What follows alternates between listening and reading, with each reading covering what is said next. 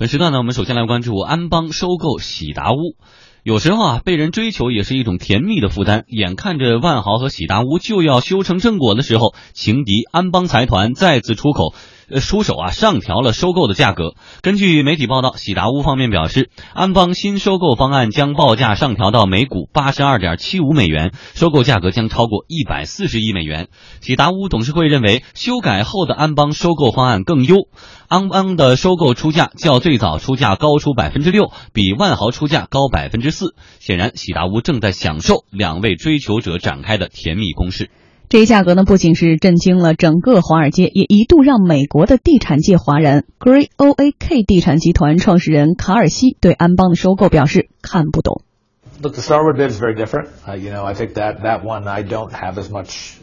I don't have a strong point of view about it right now. It's a very different business. You know, the other assets. 他说：“对于安邦竞购喜达屋，我个人持保留态度。与其他购买并且全权控股的资产不一样，喜达屋是酒店管理企业，这是不同的。对旗下酒店，喜达屋仅是管理者，而不是拥有者。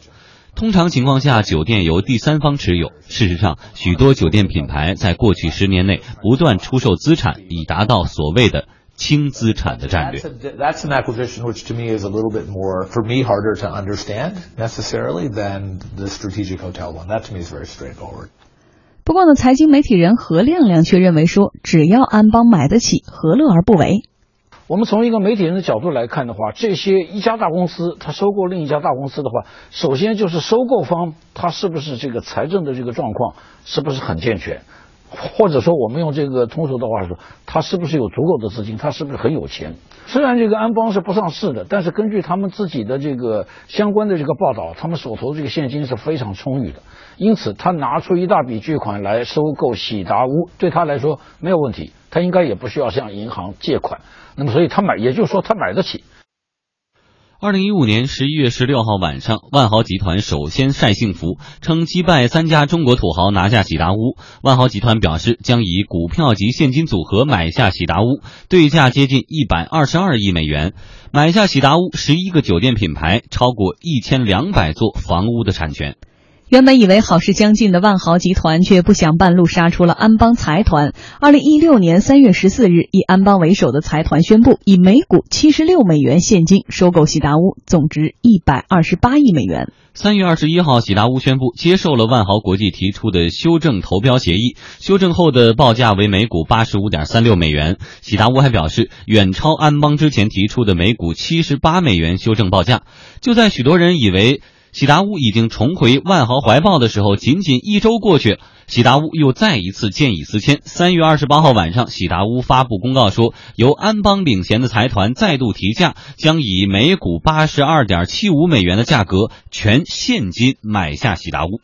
一位在纽约的财经媒体人告诉记者，在半年前，华尔街的投资人几乎不知道安邦是一家什么样的公司，而如今这家公司却在华尔街家喻户晓，甚至有关安邦的宣传纪录片都成了分析师们研究的秘籍宝典。一位知情人表示，未来不排除万豪再度跟价的可能。安邦加价喜达屋已经证明了喜达屋酒店品牌方面运营方面的成功，而最终花落谁手，还要看看万豪是否跟进。财经媒体人何亮亮认为说，安邦竞购喜达屋还是值得的。那么至于值不值，值不值，这也有一个你怎么看的问题啊。不管怎么说呢，中国作为世界第二大经济体啊，这个现在比方说就在酒店行业来说，中国没有一个属于自己的这个在国际上著名的品牌的这样的一个酒店集团。中国有一些酒店集团，但是在国际上那还是排不上号的。可是喜达屋呢，它却是世界第三大的酒店集团。这个他在这个全世界拥有上千家的这个酒店，别的不说，就最近我们知道美国总统奥巴马要访问古巴，古巴嘛现在开始对美国的这个资本开放，而第一批进入古巴酒店业的就是这个喜达屋酒店集团。那么你也可以说，安邦他收购了喜达屋，那么也就当然也就要这个全面管理喜达屋在全世界的这个上千家酒店，而这些酒店呢，他们这个品牌的价值。虽然也可以估算，但是品牌的价值很高的。另外，这样一个世界第三大的一个酒店集团，它遍布世界各地的酒店这个资源，它如果能够卖的话，而你又买得起的话，我相信这是一个合算的这个买卖。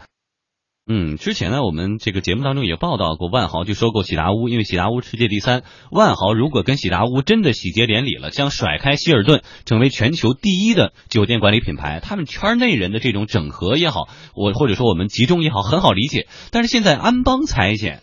他去选择这个喜达屋，他到底是出于这个战略方面的扩张啊，还是说全球的影响力，还是就认为喜达屋是一个优质资产？到底是出于什么样的考虑？我觉得这个，因为这个安安邦去参与这个这个收购的话，实际上啊，我们可以看到，就是很多的这种金融类的企业，它有大量的现金。对吧？它有大量资金，它希望投资一些这种这种有能给它带来稳定现金流的啊这样一些的产业。那酒店业和酒店管理业呢，实际上呢，它在很大程度上它是这个啊一个有稳定现金收入的这样一个产业，跟它的这个金融呢是实际上这个非常的匹配，它可以用这个呃喜达屋呢来。补充它的整个产业布局里面，对于这种消费类的稳定现金流的这种，呃呃产业的这种投入，我觉得这个并不是什么这个呃太觉得意外的事儿。但问题是说，他用这个价格去买，他跟万豪这样标这个价格，那到底是不是？这个这个一个这个这个理性的这样一种的竞争呢，这就不好说了。那要看它背后的整个财团，它在这个收购的战略的时候，它能够挖掘出多少这个喜达屋的这个潜力。我们来看一看安邦领先的财团背后到底是哪些资本巨头呢？据一位接近交易的人士向记者透露说，安邦领衔的财团是由香港春华资本、安邦保险集团以及美国的 J.C. Flowers 组成的投资联合体。春华资本集团领导人胡祖六近日表示，中国经济已经在发生巨大的转型，而转型归根到底是要靠市场的力量，是要靠中国这些企业家。如今，中国企业家身兼责任与使命，要为中国创造出新的企业模式，带领更多的中国企业走向国际舞台，利用金融的力量走出国门，用开放规范的金融手段树立中国品牌全新的形象，以及中国民众对于民族品牌的信心。胡祖六一九九七年投身高盛，曾担任过亚太区首席经济学家。在随后的亚洲金融危机中，他断言人民币不会贬值，初步确立了在国际资本市场的话语权。之后，胡祖六相继担任过总经理，之后呢又转向了投行领域发展，担任中国投行业务联系负责人。到二零零八年的时候，胡祖六被任命为高盛大中华区主席。二零一零年，胡祖六从高盛离职，创立春华资本。记者在春华资本的官网上发现，春华资本五位合伙人都是高盛的前高管。值得一提的是，春华资本合伙人，呃，其中一位呢还是高盛集团的董事总经理，负责高盛与若干重要的中国政府部门以及金融机构的业务关系。不过，美国也有投资人认为说，买酒店啊，不如买写字楼赚的稳当。I think when I look at, you know, there's been so much inbound Chinese capital coming to the U.S. in the last three or four years, and I think mo- much of it has gone to higher risk strategies, right? And I think the re- whether it's building condominiums, 在美国，有投资人认为，保险公司更倾向于购买写字楼和购物广场等等收益更为稳健的资产。过去的三四年，越来越多的中国企业赴美投资，这其中许多的资金倾向于高风险的策略，包括建造住宅公寓和购买酒店。我认为部分原因是中国投资者承担风险的意愿更高，因为他们期待更高的回报。如果美国的保险公司也投资这类奢华酒店的炫耀型的资产，我会感觉非常的吃惊。他们不可能这么投资。好，我们接着刚才的这位美国投资人的呃一个投资者的话说哈，你像酒店而言，他们认为属于很奢华的、属于炫耀性的资产，你就不如去买一些商用的写字楼和商用的这些呃文化广场、购物广场更来的划算。怎么看待中国投资人的这种喜好？呃，我觉得首先咱得把这事儿说清楚啊，就是说这个这个喜达屋呢，到底是不是一个呃买喜达屋是不是买的酒店？我对这个事儿还是有一定的这个保留的，因为你像之前的买那个呃沃尔道呃沃尔道夫酒店啊，华尔道夫酒华尔道夫酒店也是安邦干的吧，对吧？就是说他如那个是买酒店，那个买的是所有权，哎，那个酒店它。这个你包括他的这个这个房产，包括他的这个稳定的这个酒店的这个收入啊，当时我们也讨论过这个这个问题，就是说，呃，华尔道夫酒店因为被这个中国人买了以后，大家还会不会把它当做一个纽约的这种啊奢侈型酒店去住等等等等，这个品牌是不是还能够保持？但是这个好歹人家是个酒店，但是这个这个 SPG 这个喜达屋的话，实际上它是一个酒店管理集团。他实际上是酒店的保姆，他是帮人家管酒店的。那么这个接下来的风险，我们就要看你买得起，你还能不能管得好，